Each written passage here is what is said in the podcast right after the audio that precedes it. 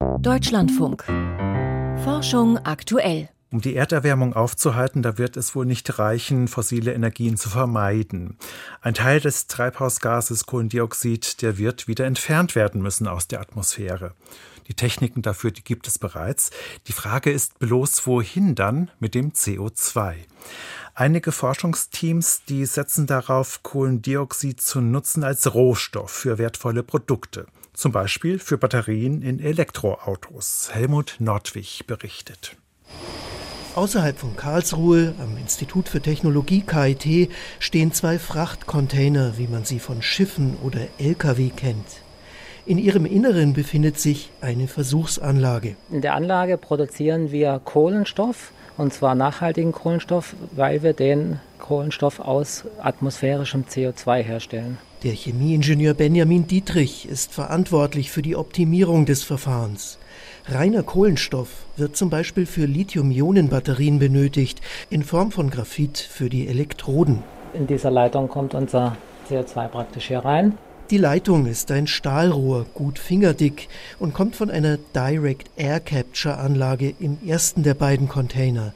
Bei dieser Technik wird Kohlendioxid aus der Atmosphäre eingefangen, um dann im anderen Container weiterverarbeitet zu werden. Dann gehen wir zum zweiten Prozessschritt und das ist die Methanisierung, wo wir dann eben durch Zugabe von Wasserstoff Methan erzeugen. Es braucht also Strom, um den Ventilator zu betreiben und das Filtermaterial zu erhitzen und außerdem Wasserstoff. Der kommt in Karlsruhe bis jetzt noch aus einer Stahlflasche. Langfristig soll es aber grüner Wasserstoff sein, gewonnen aus Wasser mit erneuerbarem Strom. Wie aus dem CO2-basierten Methan dann der Kohlenstoff gewonnen wird, sehen wir gleich. Zunächst aber ein Sprung nach Estland. Dort stellt das Unternehmen Up Catalyst ebenfalls reinen Kohlenstoff aus Kohlendioxid her, etwa Nanoröhrchen aus dem schwarzen Element und Graphit für die Batterien von Elektroautos. Dass Europas Batterieindustrie eine heimische Quelle dafür bekommt, hält der technische Geschäftsführer des Unternehmens Einar Karu für unabdingbar. Aus China kam kürzlich die Nachricht, dass man den Export bestimmter Graphitsorten beschränken will. Momentan importiert Europa fast 99 Prozent des benötigten Graphits, einen Großteil davon aus China. Wieder aufladbare Batterien bestehen zu 20 bis 30 Prozent aus Graphit. Ab Catalyst nutzt Kohlendioxid, das in Biogasanlagen frei wird. Anders als bei der Pilotanlage in Karlsruhe wird das CO2 in Tallinn nicht erst in Methan verwandelt, sondern in einen speziellen Ofen geleitet.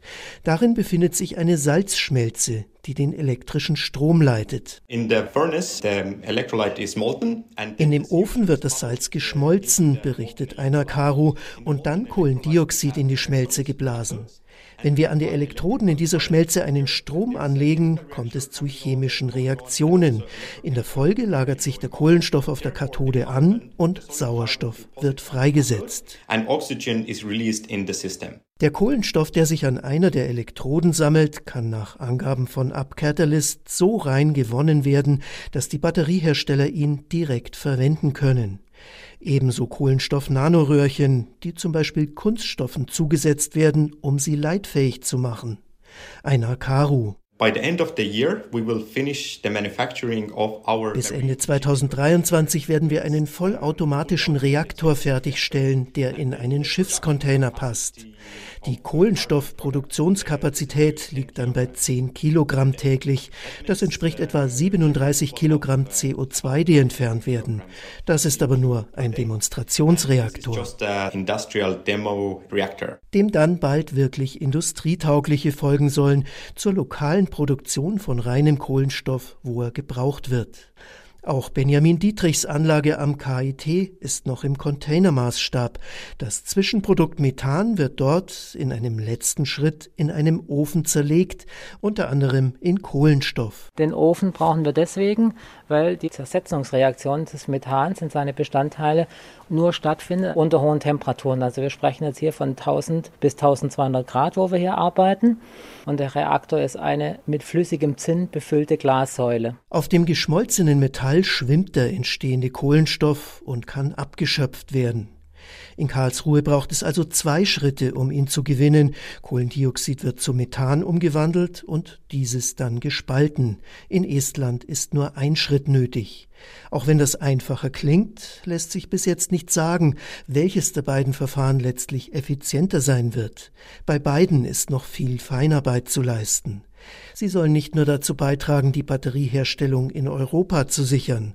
Weil sie CO2 als Rohstoff nutzen, tragen sie auch zum Kampf gegen die Klimakrise bei. Wir haben eine große Aufgabe vor uns, eine sehr große Aufgabe vor uns und uns läuft eigentlich die Zeit davon. Ich denke, dass man dort einiges einbremsen kann durch solche Technologien und dann wird es am Ende, glaube ich, wenn wir ein großes Puzzle mit verschiedenen Technologien haben, wird es schon gelingen, dass wir mindestens mal einbremsen können. Ein Beitrag von Helmut Nordwig war das.